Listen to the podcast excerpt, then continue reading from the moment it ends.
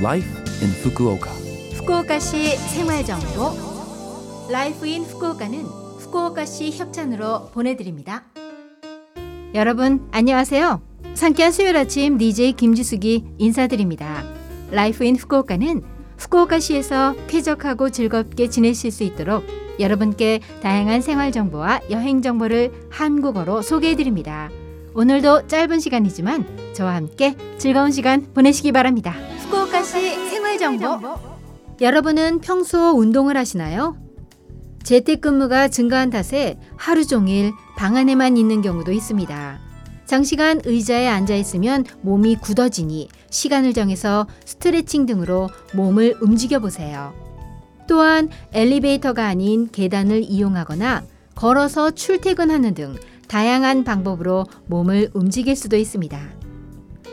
초저녁부터 걷기나 달리기를 할 때는 차량과 오토바이, 자전거에 주의하세요.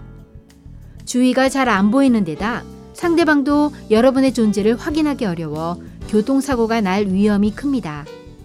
특히 앞으로의 계절은 일몰 시간이 빨라져 초저녁부터 어두워지니 더욱 주의하셔야 합니다. 밝은색 옷을 입거나 손전 등의 반사 소재나 LED 전구를 사용하는 것도 좋습니다. 후쿠오카시 생활 정보 10월 12일 수요일부터 10월 15일 토요일까지 후쿠오카시에서 개최되는 이벤트 묘조 와라쿠 2021을 소개해 드립니다. 묘조 와라쿠는 테크놀로지 및 creative와 관련된 사람들이 모이는 페스티벌로 2011년에 시작되었습니다. 평소 만날 기회가 없을 법한 다양한 사람들이 나이나 위치와 관계없이 교류하고 새로운 것을 창조하는 이벤트입니다. 올해의 개최 테마는 겐텐, 바로 원점입니다. 2012년에 묘조 와라쿠에서 후쿠오카시가 스타트업 지원을 밝힌 스타트업 도시 후쿠오카 선언으로부터 10주년이 되는 걸 기념해서 다양한 방식으로 원점을 되돌아보는 talk session을 실시합니다. 스타트업 도시 후쿠오카 선언 10주년 기념 talk session은 지금까지 후쿠오카시의 스타트업 분야의 10년을 되돌아보고 ecosystem의 성장을 직시하며 미래에 대해 이야기합니다.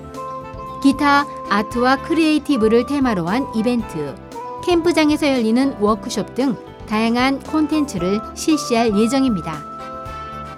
이벤트에 관한 세부 사항은 묘조 와라크 2022 MYOJOWARAKU 2022로 검색해서 공식 홈페이지를 확인하세요.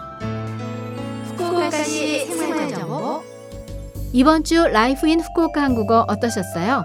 Life in 후쿠오카는 팟캐스트로 언제든지 들으실 수 있습니다. 그리고 블로그를 통해 방송 내용을 확인할 수도 있으니 러브 FM 공식 홈페이지에 Life in 후쿠오카 페이지도 놀러 오세요. 방송에서는 여러분들의 사연도 기다리고 있습니다. 이메일 761 골뱅이 lovefm.co.jp 761 골뱅이 lovefm.co.jp로 보내주세요. 오늘은 잔나비가 2016년에 발표한 감성곡 뜨거운 여름밤은 가고 남은 건 볼품 없지만 보내드립니다. 자 그럼 청취자 여러분 즐거운 하루 되시고요. 저 김지숙은 다음 주 수요일 아침에 뵐게요. 안녕.